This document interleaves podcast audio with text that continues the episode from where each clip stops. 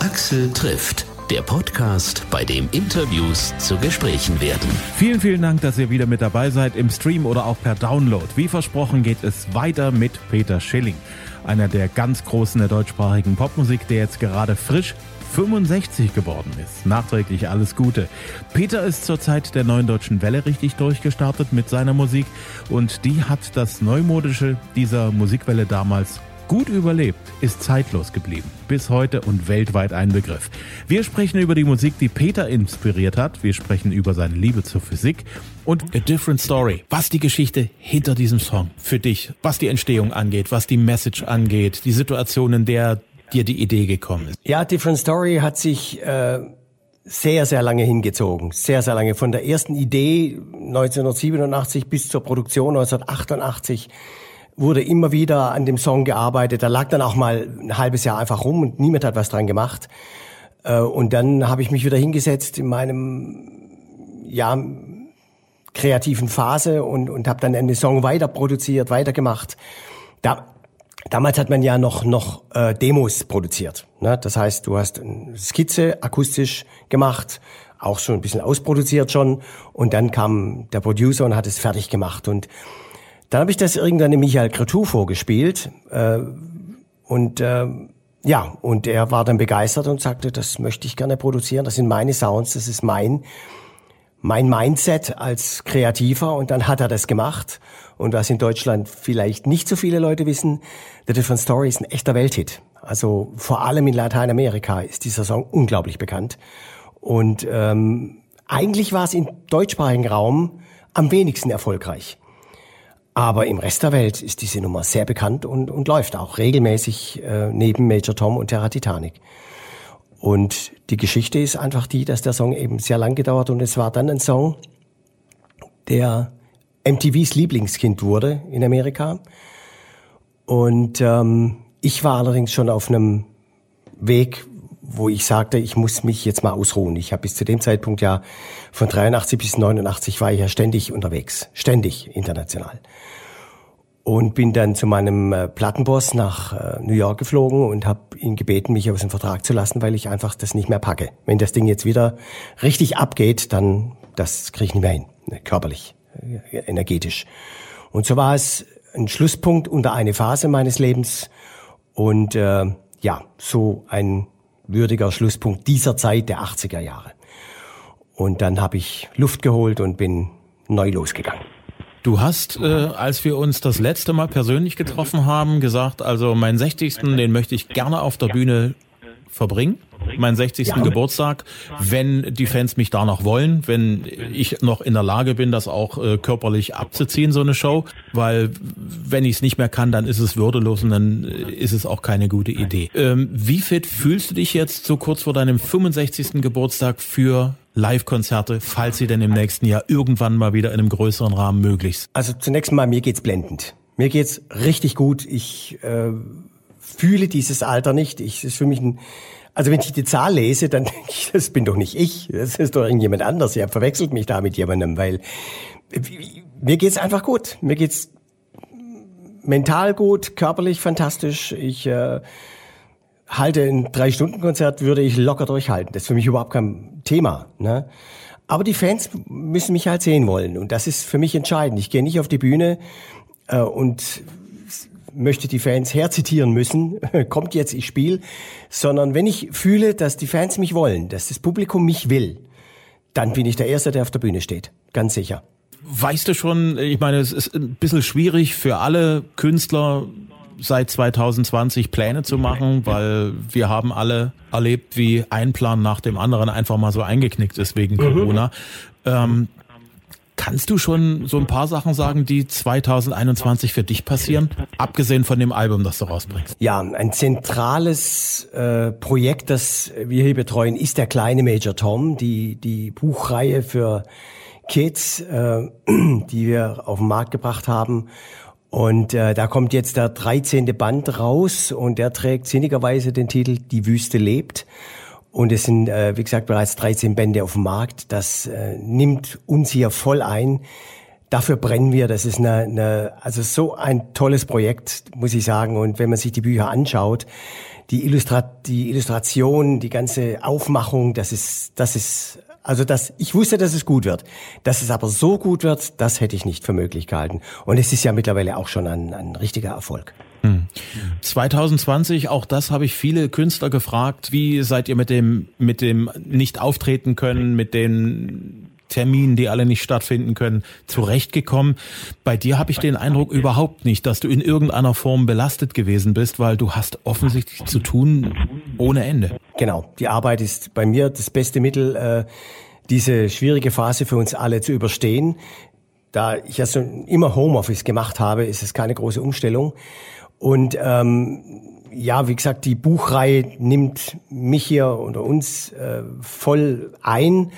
Und äh, wir haben jetzt auch eine Veröffentlichung gehabt mit Eva Max. Die, äh, das sind wir auf einem neuen Album drauf. Äh, das hat auch sehr viel Arbeit äh, gekostet und sehr viel Spaß gemacht. Und äh, ich habe äh, sinnigerweise 018 sowieso meiner Band und allen gesagt, dass ich eine kleine Pause machen möchte. Und genau in die Pause hinein kam jetzt dieses äh, Corona-Ding. Und äh, insoweit ist es eigentlich an mir jetzt relativ spurlos vorbeigegangen.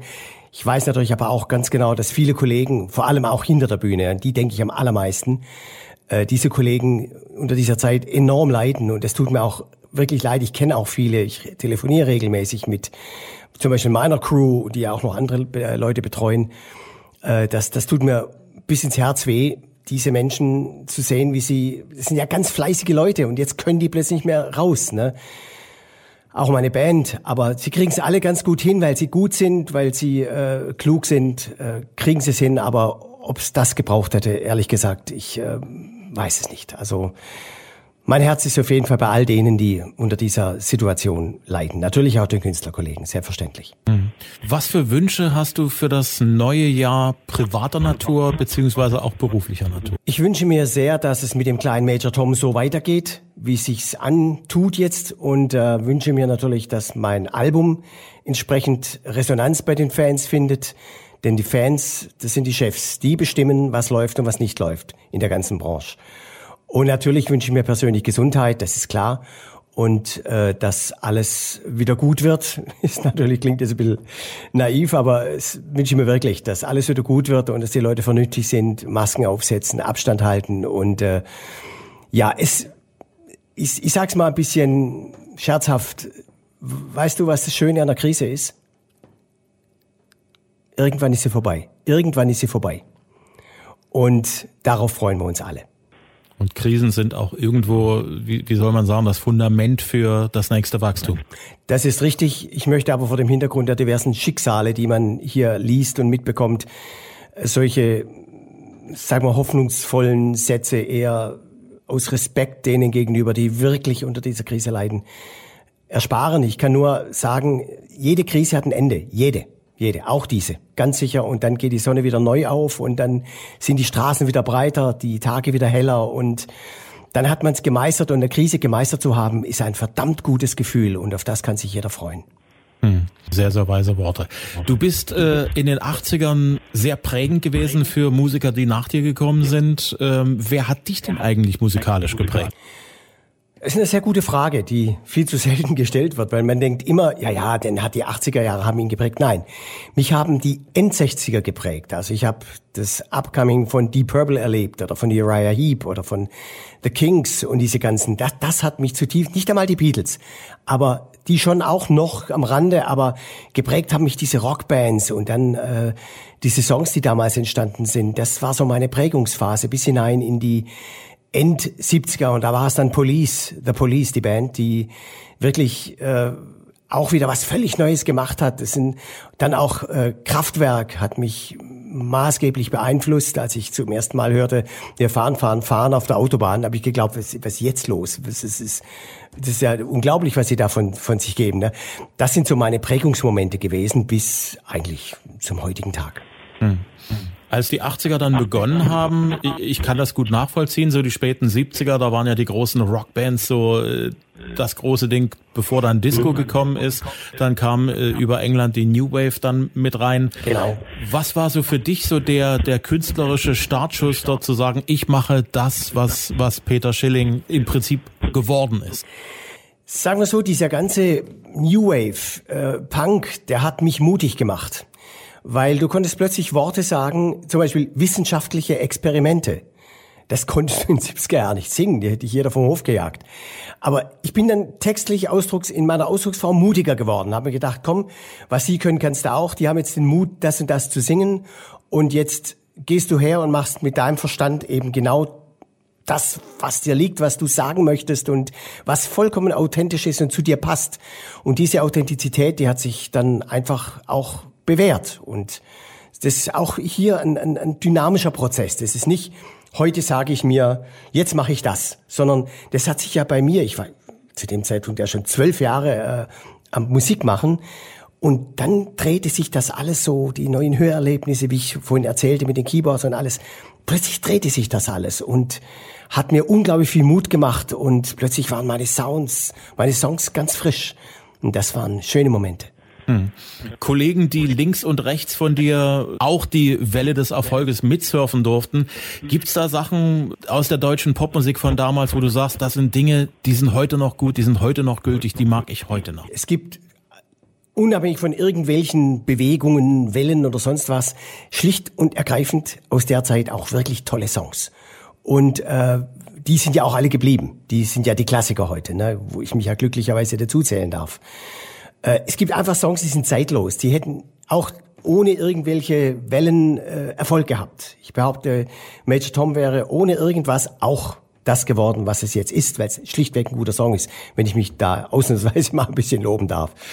Aber es gibt da viele Kollegen, die wirklich auch äh, Monumentales geleistet haben, was man eigentlich erst heute erkennt. Wie gesagt, die Kollegen Kraftwerk sind ein Beispiel dafür oder oder äh, die Ärzte haben ja damals auch angefangen und es sind einfach tolle Songs entstanden oder ja, auch Kollegin Nena hat mit 99 Luftballons, das ist auch heute noch ein fantastischer Song, ganz einfach. Und äh, Kommissar Amadeus äh, oder Kollege Grönemeyer hat ja auch tolle Songs geschrieben. Also da ist schon viel übrig geblieben aus der Zeit, was wellenfrei ist, wenn ich es mal so sagen darf, sondern ganz einfach substanziell gut ist. Und da dazu zu gehören, ist natürlich für mich auch ein, ein äh, schönes Kompliment. Unglaublich. Äh, ich habe das gelesen. Ich hoffe, das stimmt. Dann, wenn es stimmt, dann wäre einer der besten Werbejingles, die je im deutschen Werbefunk und Fernsehen gelaufen sind, auch einer von dir? Das mit dem Teekessel, der singt? Ja, schwupp, hörte ich mich im Fernsehen wieder. Ich war das gar nicht bewusst, als ich da im Studio stand, dass das jetzt plötzlich so oft zu hören ist. Nur wusste keiner, dass ich es bin. Und insoweit, ähm, ja, war das eine aufregende Geschichte. Verdient habe ich daran fast nichts übrigens. Du wärst auch beinahe mal Fußballer geworden in Stuttgart. Wenn das Wörtchen beinahe nicht wäre, ja. Ich, ich hatte eine fußballerische Hochzeit von ungefähr acht Monaten, sechs, sieben, acht Monaten, wo ich tatsächlich besser war als viele anderen. Aber somit, da war ich 14 und mit 15 ebbte das dann wieder ab und ähm, ja, und den Rest äh, hüllen wir das Tuch des Schweigens. Aber in der Zeit war tatsächlich, war ich interessant von VfB Stuttgart, aber ich habe gefühlt, dass das, äh, wie soll ich sagen, auf Dauer äh, für mich nichts, keine Option ist. Ja, so mit, mit 14, 15, da drehen sich ja auch dann irgendwie nochmal die Gedanken, die Vorlieben im Gehirn und ich schätze mal, die Musik hat er einfach gewonnen. Absolut, das äh, ist für mich alternativlos gewesen. Ich wollte immer Musik machen. Aber ich habe es mal genossen, mit dem Besten auf dem Platz zu stehen und ähm, mich an denen zu messen. Habe aber genau gemerkt, das, das halte ich jetzt aus, das ist kein Problem. Aber ich war ja noch im Wachstum und das alles ist ja noch nicht ausgebildet gewesen. Das sind junge Spieler, die damals noch keiner kannte, plötzlich an mir vorbeigezogen in ihrer Entwicklung. Da habe ich keinen keinen Schnitt mehr gemacht. Also die waren, ich bin gar nicht mehr an die rangekommen, weil die technisch so gut waren. Und äh, naja, und dann habe ich es einfach sein gelassen. Aber es ist ja schön, das mal erlebt zu haben. Aber gut, ich bin ein Riesenfußballfan geblieben. Ja, schlägt dein Herz für, für, für Stuttgart oder gibt's da einen anderen Verein, wo du sagst, das ist meine Heimat, fußballerisch? Also ich bin immer interessiert am VfB und wenn die ver verlieren, ärgert mich das, aber der Club meines Herzens ist seit 1970 Bayern München. Seit 1970 schon. Also nicht erst, als sie erfolgreich wurden, sondern ich habe Franz Beckenbauer wahrgenommen zum ersten Mal und dann äh, hat er bei Bayern München gespielt, dann habe ich Bayern München interessiert, dann kam Höhnes Breitner, die ganzen alten Recken dazu und so bin ich im Herzen einfach Bayern-Fan.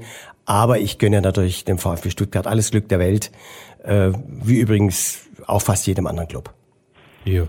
Gibt es in den unendlichen Weiten der Rock- und Popmusik einen Song, wo du sagst, oh mein Gott, der ist so gut, so einen hätte ich gern selbst geschrieben? Ich habe so einen geschrieben.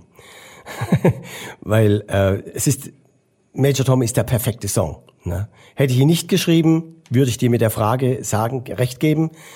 Also sage ich, das ist auch ein Song, den ich perfekt finde. Das ist zum Beispiel Every Breath You Take von, von The Police. Und äh, das ist ein perfekter Song. Und äh, ich weiß, dass Sting selber überrascht ist, dass er ihn geschrieben hat. Aber so geht's mir mit Major Tom auch. Und insoweit äh, fühle ich mich da in bester Gesellschaft. Hm. Warst du damals auch selbst von dir überrascht, als dann der Song irgendwann komplett aus dir raus war, der Major Tom? Es war eine Eigendynamik, da, da hast du recht, mit der niemand rechnen konnte. Das gesamte erste Album floss ja so. Ne? Mein Major Tom war der, einer der letzten Songs, die wir noch produzieren mussten, weil wir zu wenig Material hatten auf dem Album. Hat die Plattenfirma gesagt, wir brauchen noch zwei Songs. Und das war dann Major Tom und die Wüste lebt. Ähm, du empfindest das als Künstler anders als das, was die Menschen dann später draus machen. Das hast du ja nicht im Griff. Das ist ja, wie ich vorhin schon sagte, der Fan ist der Boss, der Fan sagt, wo es lang geht und jeder, der in der Öffentlichkeit steht, muss wissen, das ist kein Wunschkonzert. Die Leute machen das daraus, was sie wollen und das ist auch ein gutes Recht. Physik war dein Ding in der Schule? Und auch äh, so generell in deinem Leben ist Physik für dich faszinierend geblieben? Der Physikunterricht, den ich hatte, der war katastrophal. Demnach hätte ich mich nie für Physik interessieren dürfen. Aber wenn man dann mal die größeren Zusammenhänge erkennt, was das alles bedeutet, was Physik alles für macht und wie, wie das Universum funktioniert, wie das alles, jede Galaxie miteinander verbunden ist über die Gravitation. Wenn man sich mal die Dimension der Lichtgeschwindigkeit 300.000 Stunden, äh, was sage ich denn, 300.000 Kilometer pro Sekunde, das, das ist so faszinierend. Es mündet zwangsläufig in Physik und es mündet zwangsläufig auch in Mathematik. Und ähm, insoweit ist das ein faszinierendes Thema. Vor allem, du kannst diese physikalischen Grundgesetze nicht interpretieren die sind, wie sie sind. Lichtgeschwindigkeit ist Lichtgeschwindigkeit. Da kannst du diskutieren, was du willst. Und äh, diese, diese Regeln, das finde ich einfach toll, weil an denen kann man sich festmachen und sich weiterentwickeln. Insofern haben ja Musik und Mathematik auch viel gemeinsam. Ne? Oh ja, oh ja, das hängt eng, ganz, ganz eng zusammen. Ne? Und äh, es ist im Grunde alles irgendwo Mathematik. Alles. Warst du damals gut in Mathe? Ich war schlecht. Ich war richtig schlecht. Ich kann Mathematik also bis heute nicht. Ne? Ich hätte mir gewünscht, dass man mir Mathematik logisch nahe bringt, warum es wichtig ist und dass das auch Spaß machen kann, die Zahlen. Ne? Aber der Zug ist raus. Jetzt sagen wir mal, verfolge ich es bei Vorträgen und äh, die jemand hält, aber selber, wie gesagt, äh, ist es besser, ich lasse die Finger von Mathematik. Du sagst, du hörst dir auch mal Vorträge an, beziehungsweise guckst dir bestimmt auch gerne mal irgendeine Dokumentation zu solchen Themen an. Ähm, was machst du mit deiner wirklich, ich vermute mal, sehr schmal gemessenen Freizeit? Das. Genau das. Ich ähm, empfinde Arbeit ja nicht als Arbeit, sondern als Freizeit, weil ich das, was ich tue, würde ich auch tun, wenn ich einen anderen Job hätte. Ne? Dann wäre es mein Hobby. Es ist halt mein Beruf. Ich empfinde das äh, dass zum Beispiel Arbeiten an dem kleinen Major Tom, der Buchreihe, empfinde ich überhaupt nicht als Arbeit. Musik machen ist meine Leidenschaft. Konzerte zu spielen, wenn es dann wieder geht und die Fans das auch wollen von mir, ist pure Leidenschaft. Das ist keine Arbeit. Und sich die Vorträge anzuhören, das ist Interesse, das ist, ich möchte wissen, ich möchte Dinge wissen, ich möchte Zusammenhänge erkennen. Das ist spannend. Das ist spannend, wenn man es dann verstanden hat. Also das ist ein unschillbarer Durst in mir. Und der hält dich jung und fit. Da bin ich fest davon überzeugt. Ich hoffe, aber deswegen mache ich es nicht, sondern ich mache es wirklich der Sache wegen. Ja, und das hält jung. Wenn man nicht macht, um jung zu bleiben, sondern weil man es macht, weil man es wissen will, weil, weil man hungrig ist auf solche Dinge. Genau, ich will wissen, ich will Zusammenhänge erkennen. Es, wenn man sich, leg dich doch im nächsten Sommer mal hin an den Strand, wenn es wieder erlaubt ist, oder in eine Wiese und schau mal hoch ins All. Und dann versuch mal da rauszufliegen. Und dann versuche mal festzustellen, wo ist meine gedankliche Grenze? Wie, wie weit kann ich denken? Ab wann ist Schluss? Das ist hervorragend, mal so seine eigene, sag mal, seine eigene Existenz zu überprüfen dahingehend. wie weit kann ich denken? Das, und dann die Grenze zu erkennen, das ist, das ist ein faszinierender Vorgang, finde ich. Und das kann ich nur jedem mal raten, einfach auszuprobieren. Verstehe ich diesen Stern da oben, den ich da sehe? Den gibt's ja eigentlich schon gar nicht mehr. Verstehe ich, dass es den gar nicht mehr gibt? Wie kann das sein? Und so weiter und so fort. Und dann kommt man automatisch in eine Spirale der Gedanken und das erfrischt und lenkt an auch von den irdischen Problemen, sage ich mal, weitestgehend ab.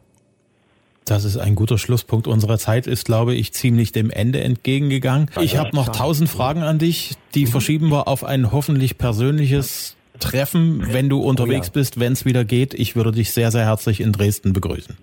Und ich freue mich auch, ehrlich gesagt, ganz, ganz toll drauf, mal wieder nach Dresden zu fahren. Ich, ich vermisse es. Äh, ist eine wunderschöne Stadt, in der ich immer gerne bin.